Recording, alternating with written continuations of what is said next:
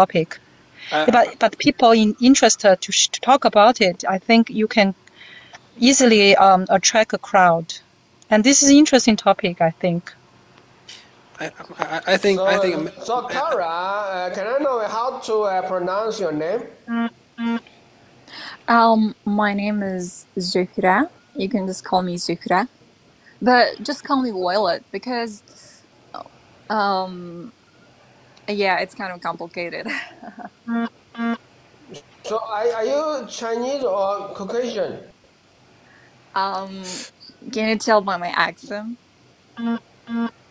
Yeah, I You're think Chinese. you're Caucasian. Come on.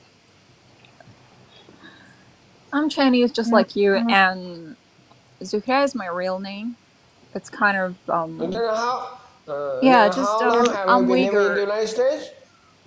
What? You're Okay. Uyghur. Yeah, Uh, yeah, yeah, I'm Uyghur. Me too.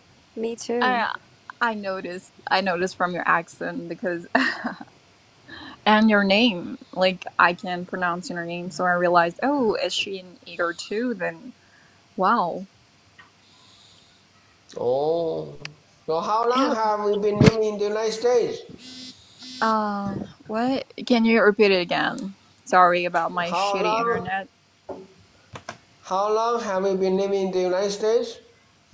United States no no no I I live in China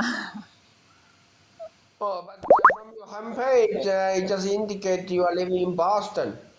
oh come on this is internet dude everything is fake Boston is Okay. the place it's So have it's you the ever place been to, yeah to any foreign country? No, I didn't have much opportunity for that, but I wish. Then where where does this uh, American accent come from? Um, my American accent, um, I think it's about um, I That's our love to learn language, and um, I think I'm not sure how to answer this question correctly. And you know, our language is kind of like um, English or Russian or whatever, so like I know many people keep saying that oh for you Uyghur people it's really easy to learn English because of your accent and your language. So yeah, maybe because of that. Oh, it yeah. is true. So uh, as a Uyghur, you have the uh, advantage to learn English, right? True. Yeah. Um yeah, yeah, I think it's true, but not e- not all Uyghurs, you know, some Uyghurs speak English like Russian. They can say like Yeah. hello my friend. They can say like Okay. it's really Mm.